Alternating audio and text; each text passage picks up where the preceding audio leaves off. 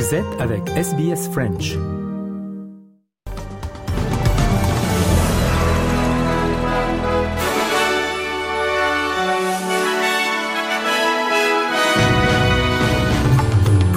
D'abord les grands titres de ce dimanche 15 janvier. Le premier de New South Wales, Dominique Perrottet, cherche à mettre l'erreur de costume nazi derrière lui avant les élections de mars prochain. Le Premier ministre Anthony Albanese a déclaré qu'un plan de développement d'un nouveau hub d'hydrogène dans le nord-est du Queensland va créer des milliers de nouveaux emplois.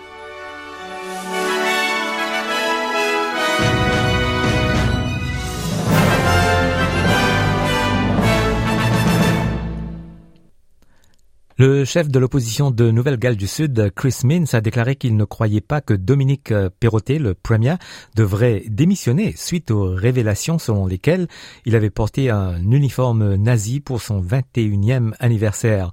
Interrogé sur le scandale rendu public récemment, Chris Minns a qualifié l'incident de, je cite, grosse erreur. Dominique Perrottet, lui, cherche à mettre l'erreur de ce port de costume nazi derrière lui avant élections de mars prochain, Dominique Perrottet a affirmé qu'il n'était pas concentré sur le passé lorsqu'on lui a de nouveau posé des questions ce dimanche matin après avoir admis qu'il s'était déguisé en nazi pour ses 21 ans. I'm not focused on the party or politics. I'm focused on taking our state forward and having the long-term economic plan that will drive New South Wales and our people uh, to great heights. That's what I'm focused on. That's what I've focused on in my entire political life, whether that's been as Premier and as Treasurer. And it's been a very difficult few years for our people. And I've been there every single day, tirelessly working to drive New South Wales forward. La dépouille du cardinal George Pell fera bientôt son dernier voyage après une messe de funérailles à Rome qui s'est terminée par la bénédiction du pape hier lors d'une messe dans la basilique Saint-Pierre, la même église de la cité du Vatican où les funérailles du pape Benoît XVI ont eu lieu la semaine dernière. Le membre australien le plus ancien de l'église catholique Pell est décédé à Rome cette semaine à 81 ans des complications cardiaques après une opération à la hanche. La messe funéraire a été célébrée par un cardinal italien, mais une dernière bénédiction a été prononcée en latin par le pape François. Le cercueil de Pell sera renvoyé en Australie où il sera enterré dans la cathédrale Sainte-Marie de Sydney où il a été archevêque. L'archevêque catholique de Perth, Tim Costello, a déclaré que les funérailles étaient un hommage approprié au cardinal. I think that's obviously been a major feature of uh, everybody's understanding of Cardinal Pell uh, in recent times. The thing that impressed me was he said quite simply, a man of God, a man of the church, a man of deep faith. And I thought that pretty well summed him up.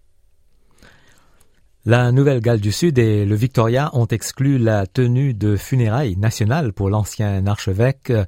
Pell avait déjà été emprisonné pour abus sexuels sur les enfants en 2019 avant que ses condamnations ne soient annulées en 2020. Le Premier ministre Anthony Albanese a déclaré qu'un plan de développement d'un nouveau hub d'hydrogène dans le nord-est du Queensland va créer des milliers de nouveaux emplois. S'exprimant à Townsville, Anthony Albanese a déclaré que le programme d'un demi-milliard de dollars permettra la création d'installations d'hydrogène dans tout le pays et de nouvelles opportunités d'emploi. En Ukraine, avec les secouristes qui recherchent toujours des survivants parmi les décombres des immeubles d'habitation de la ville ukrainienne de Dnipro, au moins Dix personnes ont été tuées après que des frappes de missiles russes ont écrasé un immeuble résidentiel de neuf étages. Une vague similaire d'attaques a été menée dans tout le pays, y compris dans la capitale Kiev, ainsi qu'à Kharkiv et Lviv. Au moins 27 personnes, dont six enfants, ont également été blessées dans l'attaque et d'autres personnes sont encore coincées sous les décombres, a déclaré le gouverneur général. Le président ukrainien Volodymyr Zelensky appelle l'Occident à fournir davantage d'armes pour se défendre contre la Russie. Can Russian terror be stopped? Yes. Is it possible to do it somehow differently than on the battlefield in Ukraine? Unfortunately, no. It can and must be done on our land, in our sky, in our sea. What is needed for this? Those weapons that are in the depots of our partners and which our troops are so waiting for. Les dernières nouvelles maintenant avec Raphaël Rennes pour Radio France Internationale. De violents combats sont toujours en cours à Soledar, cette petite ville de l'est du pays dont la prise a été revendiquée par Moscou mais démentie par Kiev. Au Kremlin, le leadership russe souhaite marquer un nouvel élan dans son offensive en Ukraine. Une offensive qui aura des enjeux militaires, stratégiques et de politique intérieure importants, estime Cyril Brett, chercheur à l'Institut Jacques Delors Notre Europe.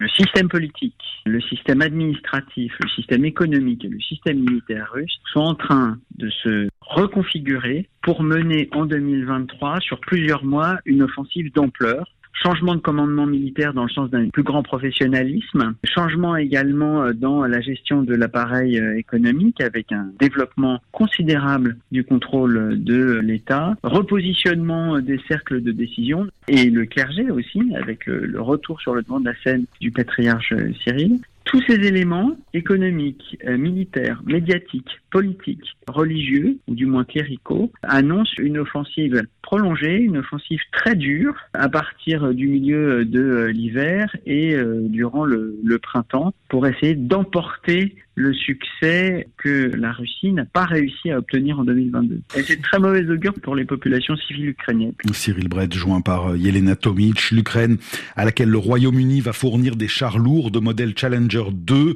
C'était une demande insistante de Kiev à laquelle ses alliés n'avaient jusqu'à présent jamais accédé. Moscou assure que cette initiative ne fera qu'intensifier le conflit en provoquant de nouvelles victimes. En Chine, il y aurait plus de 60 000 morts dus au Covid depuis l'abandon de la politique zéro Covid par les autorités il y a quelques semaines. Les précisions de Stéphane Lagarde pour RFI.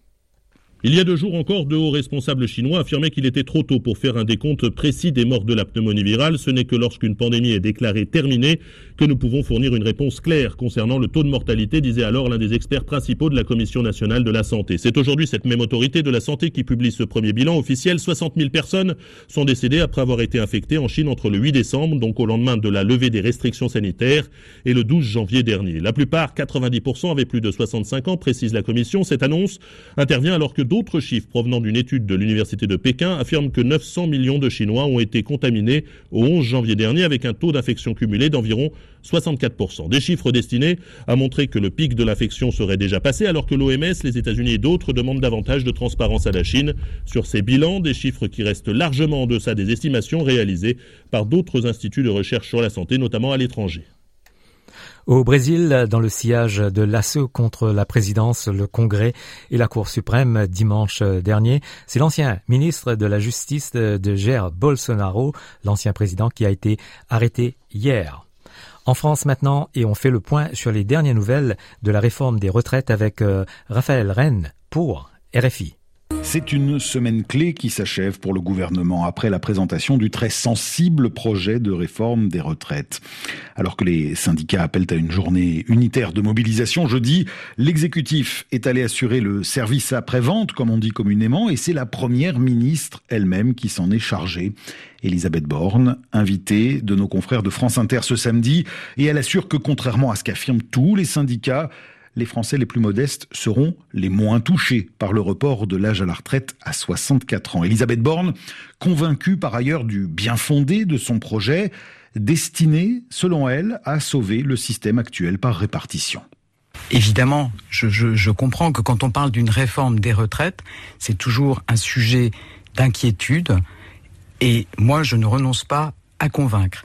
Je peux vous assurer que dans un système qui est déficitaire et qui va le devenir de plus en plus, il n'y a pas un euro de cotisation qui servira à autre chose qu'à financer les retraites. Ce qui est clair, c'est que notre pays se singularise en Europe par la faible part des seniors, notamment des 60-64 ans, qui, qui travaillent. Ça veut dire quoi? Ça veut dire qu'on est en train de se priver non seulement de l'expérience, des, de, de, des compétences de mmh. ces seniors, mais aussi de la capacité de ces seniors à participer à la création de richesses collectives pour notre pays.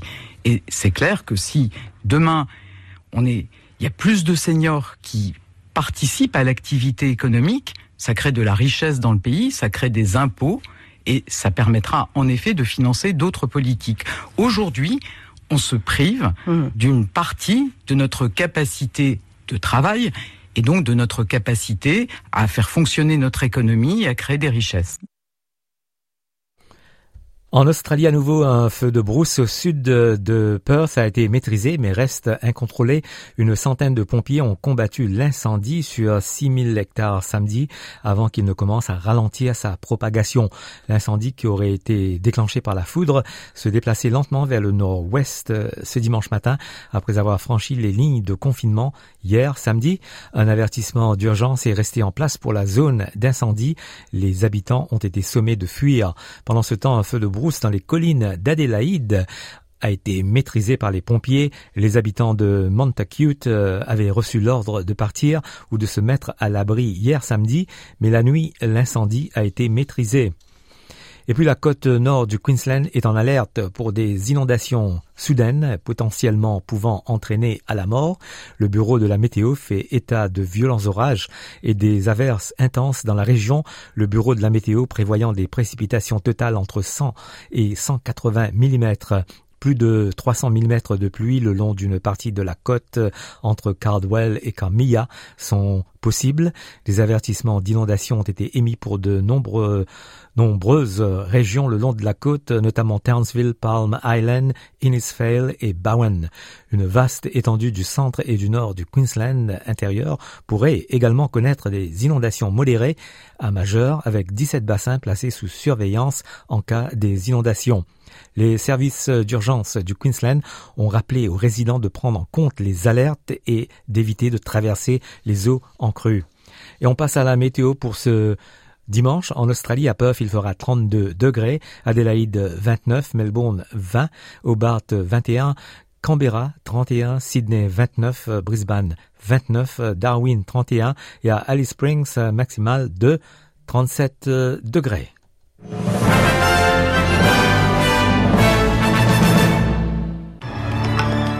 Et on rappelle des grands titres euh, de ce 15 janvier. Le premier de New South Wales, Dominique Perrottet, cherche à mettre l'erreur d'avoir porté un costume nazi euh, derrière lui maintenant, avant les élections de mars prochain. Le Premier ministre Anthony Albanese a déclaré qu'un plan de développement d'un nouveau hub d'hydrogène dans le nord-est du Queensland va créer des milliers de nouveaux emplois. Fin du journal et dans quelques instants, le journal des sports.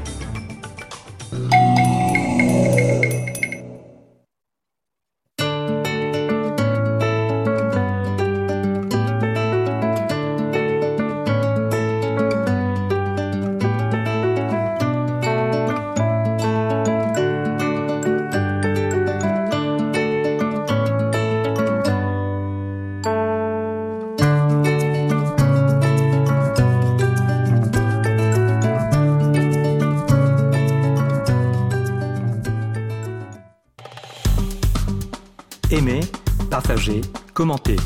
Suivez-nous sur facebook.com slash sbsfrench.